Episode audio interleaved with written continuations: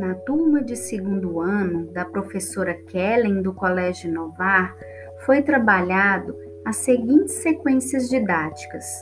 Na disciplina História, o tema foi Histórias e Memórias, que aborda conhecer as fases da vida do aluno, os componentes de sua família, a origem do seu nome e as diversidades. Foi explicado para os alunos que seria realizado uma sequência de atividades com um tema relacionado às nossas histórias e memórias, fazendo perguntas como: O que esse tema te faz pensar? Sobre o que estamos falando? Como foi feita a escolha do seu nome?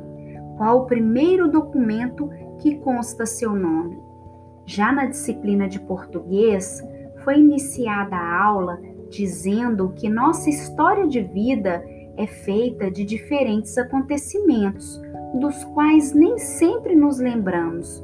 Muitos desses momentos estão na memória das pessoas que vivem conosco. A atividade proposta era fazer um resgate da sua história usando o diário como fonte de registro. A criança irá pedir que alguém da família conte um fato que aconteceu quando ela era pequena. Essa história será registrada no diário, onde ela irá colocar também qual foi seu sentimento depois que ouviu a história.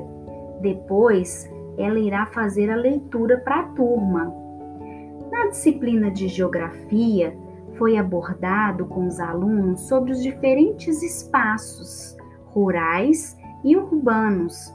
Foi feito uma breve explicação sobre as características dos dois espaços e, em seguida, foi propostos as atividades.